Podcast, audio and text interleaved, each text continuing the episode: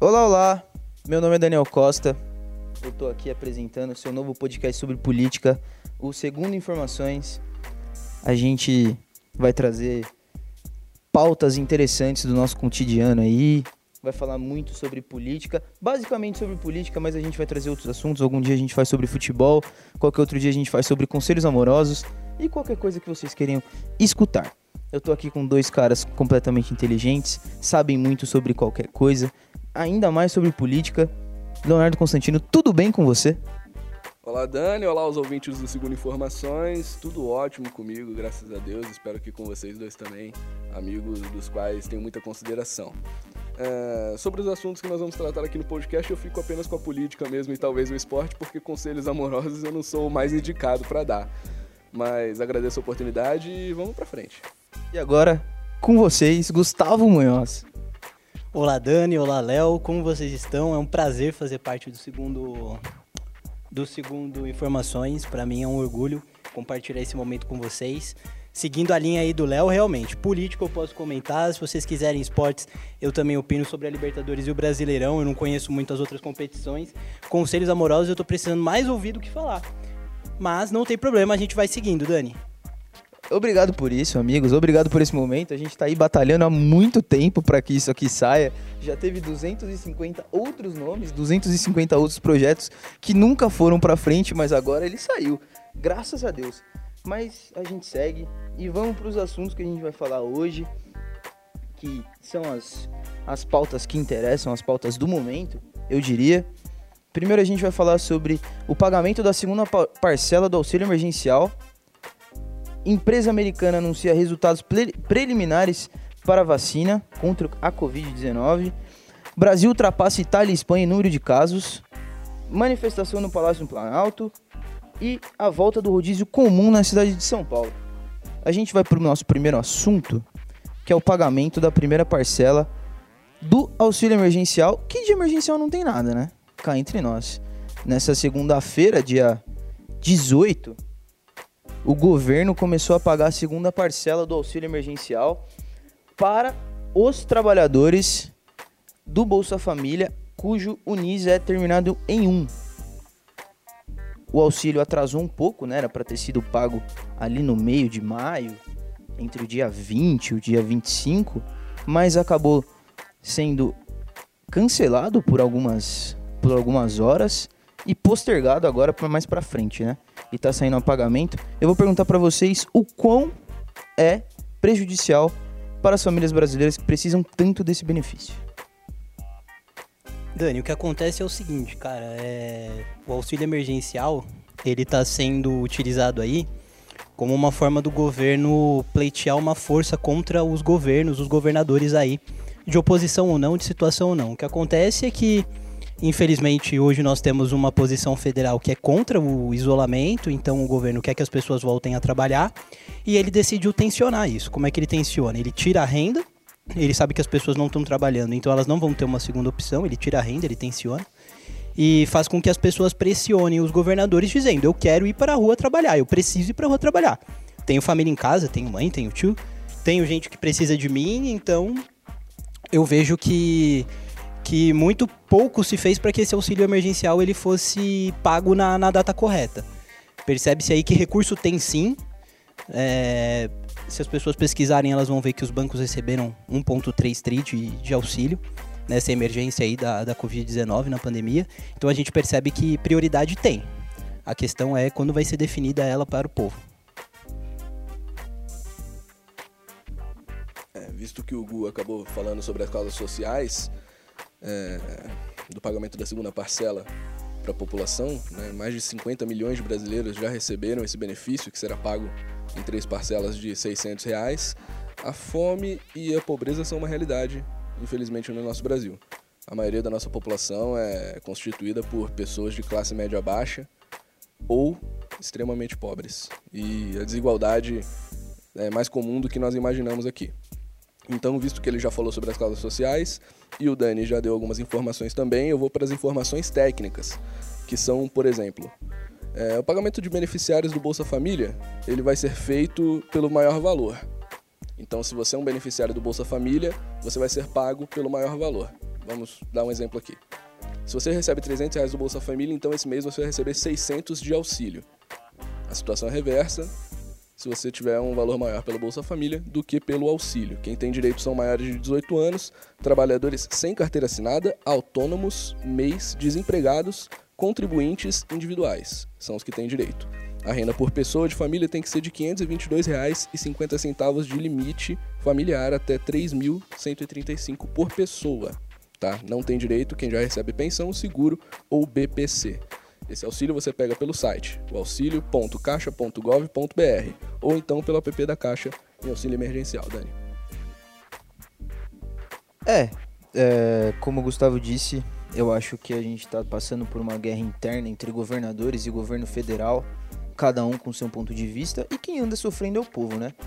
É, a gente vem passando aqui, acho que nós três aqui já vimos, as filas imensas que se formam ali na caixa ou nas próprias lotéricas e tal.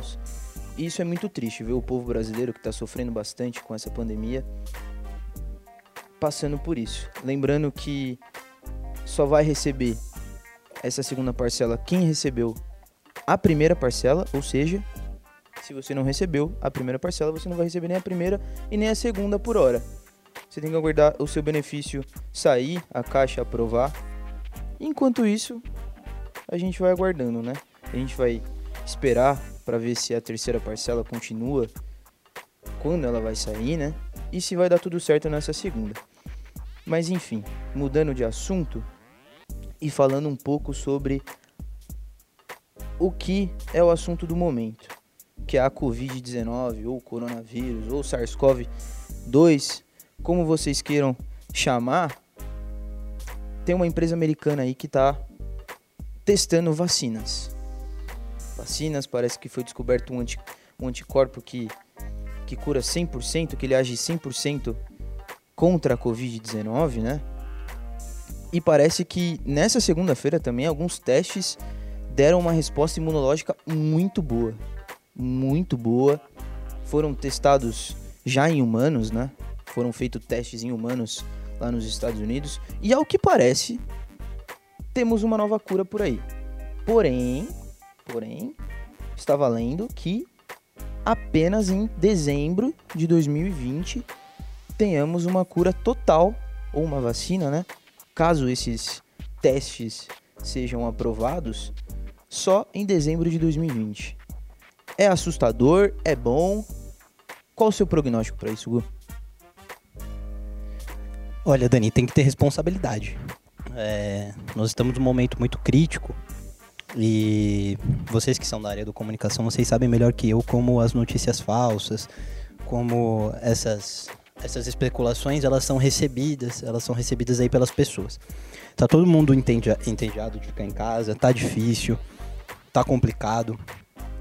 Ah, saiu uma matéria do MS esses tempos sobre o avanço de doenças psicológicas, mentais aí sobre as pessoas, exatamente por conta do isolamento. E esse tipo de informação, quando ela não é passada com responsabilidade, ela gera uma expectativa que essa expectativa, quando ela é, ela é mal difundida entre as pessoas, ela ela gera aí descontentamento, né? Porque tem que ter calma. Vacina tem que ser testada, vacina tem que ser preparada, as pessoas têm que recebê-las. Nós temos que fazer um processo aí para ter certeza que ela é totalmente segura. Vai investimento. A OMS criou um fundo aí com outros países para procurar uma, uma, uma saída para a Covid-19. Então tem que ter calma, tem que ter responsabilidade. É, é legal falar, Dani, que a gente está vivendo um novo normal. Às vezes as pessoas ficam. Quando a gente vai voltar para a vida normal? Quando a gente vai voltar para a vida normal? E é importante ressaltar que quando você tem um problema de saúde pública, não existe mais vida normal. Existe a nova vida normal. Então a nossa nova vida normal é essa: entrar e sair de isolamento. Nós tivemos uma experiência com a Alemanha recentemente, que a Alemanha ela fatiou o isolamento, ela dividiu ele por fases.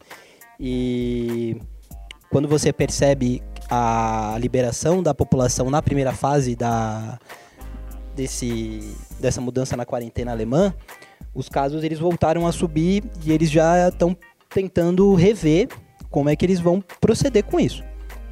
Então percebe-se, Dani, que pressa agora não é a melhor palavra para guiar as nossas emoções nessa situação da pandemia. É, o que o Hugo falou Tá muito correto, a gente tem que ter realmente paciência, justamente porque o diretor médico dessa empresa, que é a americana, né, moderna, liberou os resultados em oito pessoas. É, mas nós temos que lembrar que os organismos são diferentes de pessoa para pessoa. É, existem remédios que funcionam em pessoas que já tiveram Covid-19, existem outros remédios que não funcionam, que causam efeitos colaterais.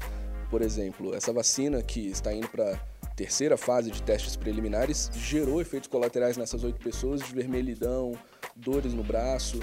Então, você percebe que não é uma, uma cura de 100% ainda. E mesmo que essa vacina chegue em dezembro de 2020, como o Dani ressaltou, ou até começo de 2021, como disse o diretor médico da empresa, nós temos que ter cautela porque o Brasil não está no mapa para receber as vacinas. Justamente porque esse acordo do OMS não foi patrocinado pelo Brasil. O Brasil não investiu na descoberta da receita para a cura da Covid. Então a gente tem que continuar tendo cautela com as medidas provisórias que nós temos, que é o isolamento social, que é o distanciamento, que são as medidas que estão sendo divulgadas desde o início dessa pandemia, tá? Então vamos continuar tendo paciência. Vamos lembrar também que ainda não existe um tratamento ou vacina garantida contra a Covid-19 nesse momento. Por favor, não vão nessa história de cloroquina, não vão nessa história de hidroxicloroquina, azitromicina. Se você tiver qualquer sintoma, procure um médico especializado. Não se automedique. Isso nunca é indicado. Ok, Dani?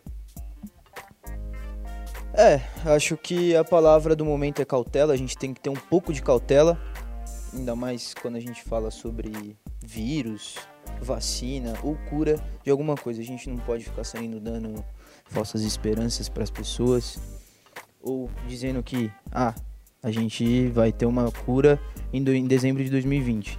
Então, calma.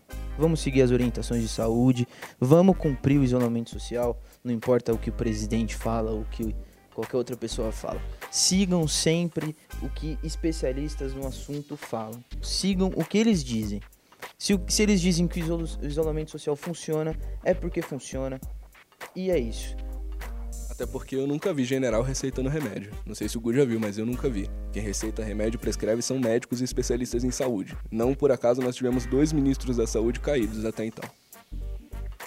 Perfeito, Léo, é isso mesmo. Nunca vi militar receitando remédio. Nunca procurei um para me curar, Léo. É isso aí, né? Mas a gente vai chegar para uma parte meio triste, meio trágica do nosso podcast, que vai ser a hora que a gente passa para o próximo assunto,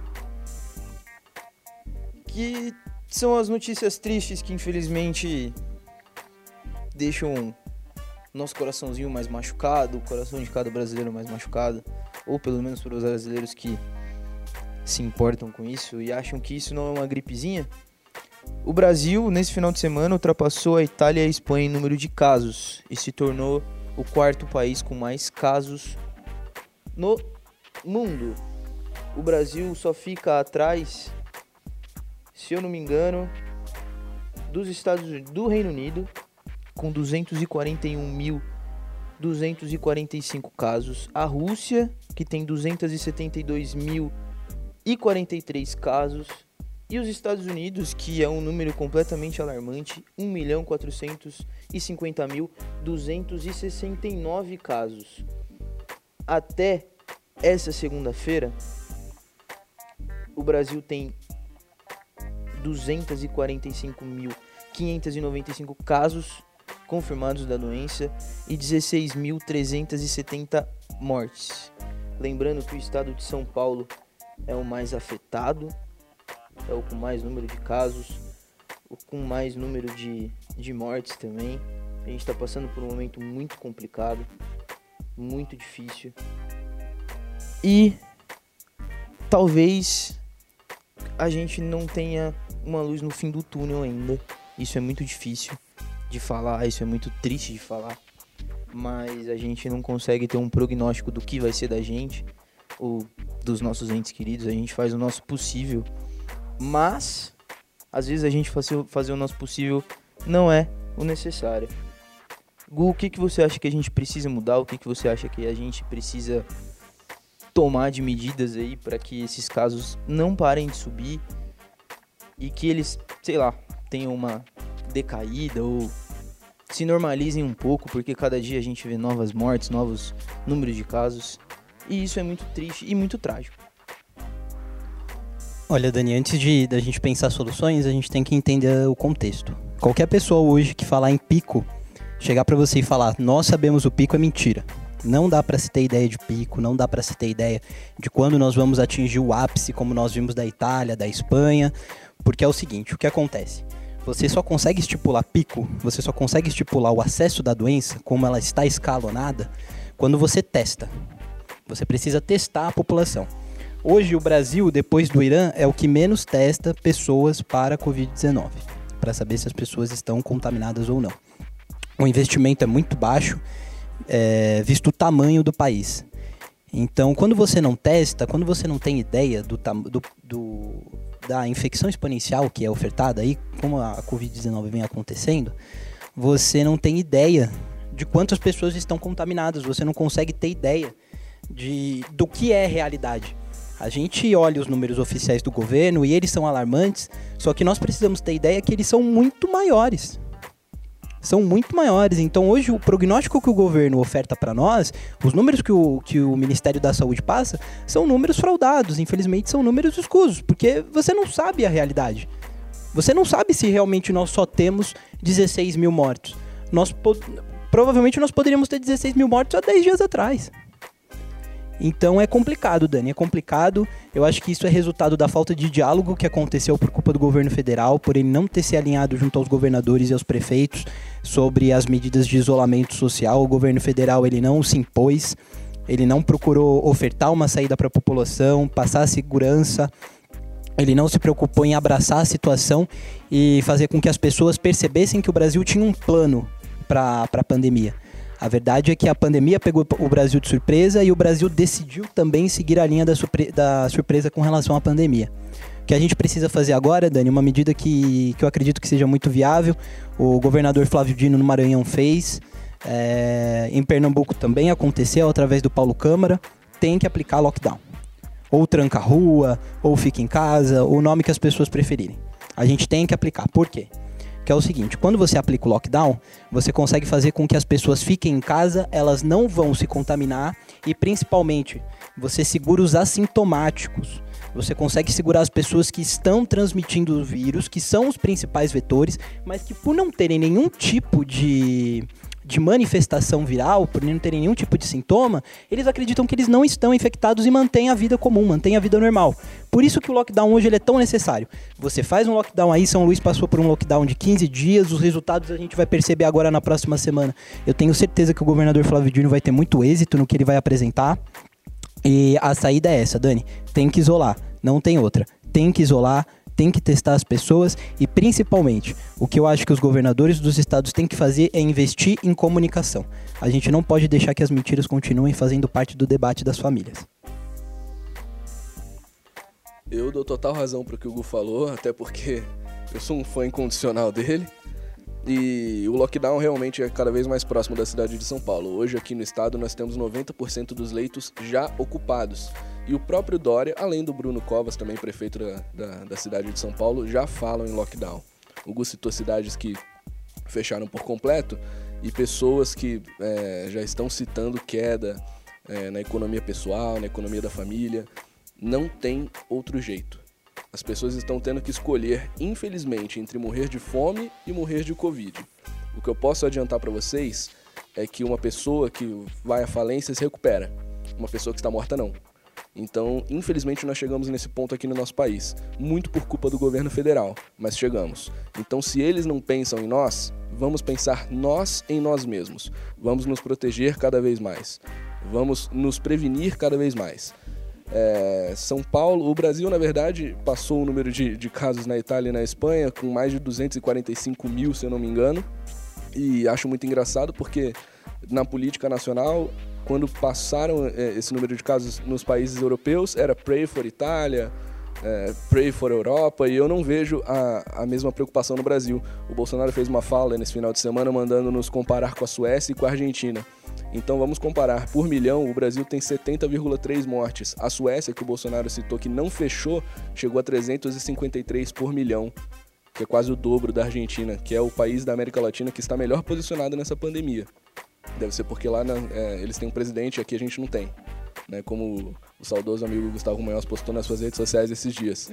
Então, a melhor maneira de nós nos prevenirmos é realmente nos conscientizarmos entre nós, porque se depender de anúncios no governo federal, na televisão e rede nacional aberta, nós só vamos ter de serviço relacionado a esse caso. Mais uma vez a gente volta ao que nós dissemos anteriormente. Falamos sobre esse esse desserviço que é o que o governo federal anda fazendo, que é essa falta de comunicação e não alinhar os discursos com os governos estaduais. É, as pessoas não sabem se elas escutam os governadores ou se elas escutam o presidente. Cada um tem a sua ideologia e cada um segue o que acredita. Só que isso é muito triste porque às vezes se você acredita numa coisa, você vai acabar saindo da sua casa, você vai acabar infectando outras pessoas apenas porque o presidente disse. E o presidente, como nós também dissemos antes, ele não é nenhum médico, ele não é nenhum infectologista, ele não é ninguém da área da saúde para falar alguma coisa com propriedade. E fora isso, ele conseguiu perder dois ministros da saúde em uma época de pandemia. Inclusive foi dito na época da campanha em 2018, quando fizeram aquela algazarra, mito, mito, vai acabar a mamata, que foi uma loucura aquele 2018, quem viveu sabe. Foi dito na campanha que os ministérios iam ter autonomia para trabalhar. E o que nós menos temos visto nesse governo é autonomia ministerial para eles poderem trabalhar. Tanto é que caíram dois ministros por não apoiar publicamente a cloroquina, que é um remédio que causa desritmia no coração, que pode causar infarto, que mais mata a população do que cura. Isso tudo por negociatas de indústrias farmacêuticas que já produziram cloroquina para poder vender em grande escala. E isso mostra que o governo federal não está se importando nem um pouquinho com a sua população. É, o Bolsonaro, ele. Vamos falar o nome do presidente, né? O nosso. Eu não queria É, o nosso Jair Bolsonaro, né? O nosso ou deles, depende. Ele continua mudando de assunto, né? A gente vai mudar de assunto. É, ele continua fazendo participações nas manifestações antidemocráticas. A gente tem que chamar de, de, de antidemocráticas aqui, porque ela fere todos os, os princípios da Constituição brasileira, porque é uma manifestação completamente de viés ideológico. As pessoas ali elas estão pedindo o fechamento do STF, do Supremo Tribunal Federal. E o Bolsonaro continua participando. Ele continua participando, ele continua dando as caras. Nesse, nesse domingo, ele apareceu novamente no, no Palácio do Planalto. Dessa vez, ele levou 11 ministros. Ou seja, além de ser completamente antidemocrático essas, essas manifestações, continua a aglomeração de pessoas e sendo assim o vírus vai disseminando, o coronavírus olha para aquelas pessoas e ele fica feliz, né? Ele fala, tá ali uma aglomeração, vou entrar. ele vou lá.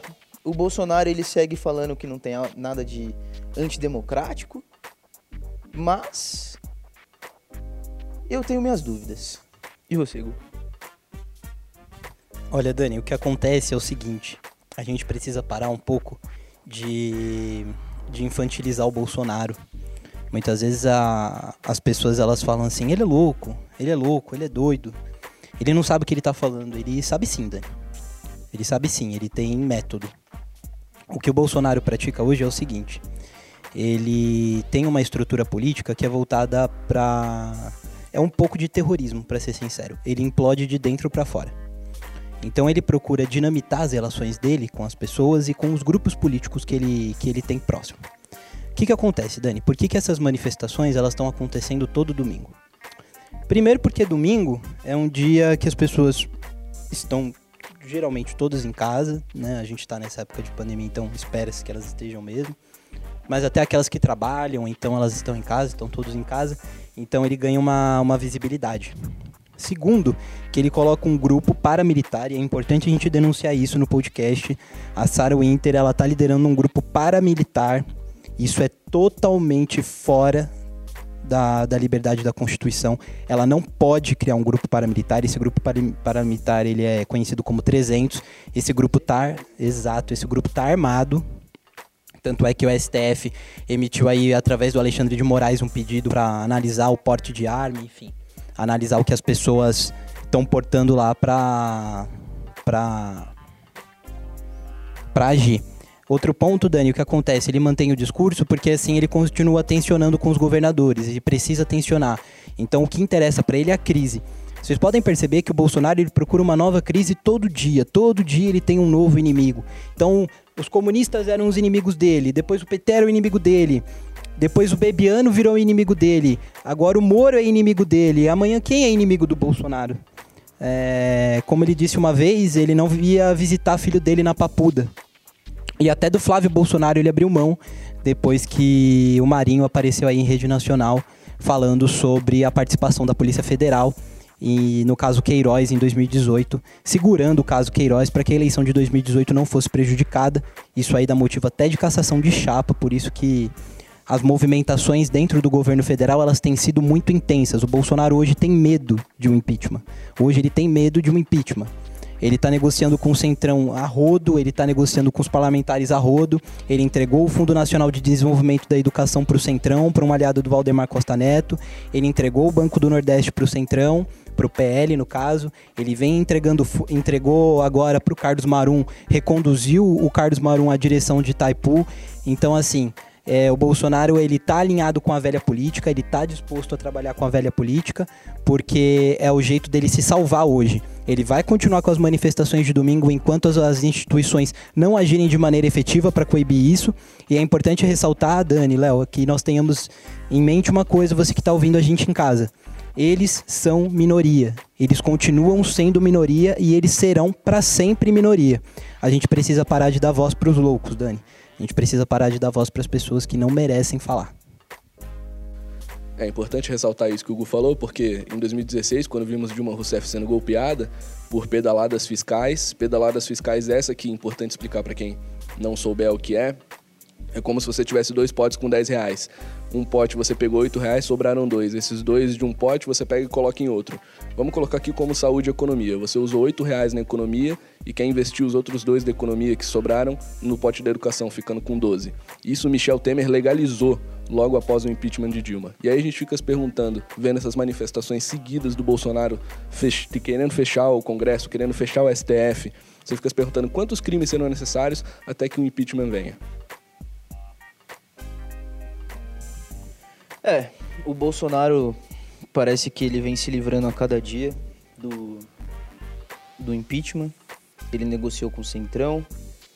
Tem o Rodrigo Maia apresentando apenas nota de repúdio. Ele, o Alcolumbre.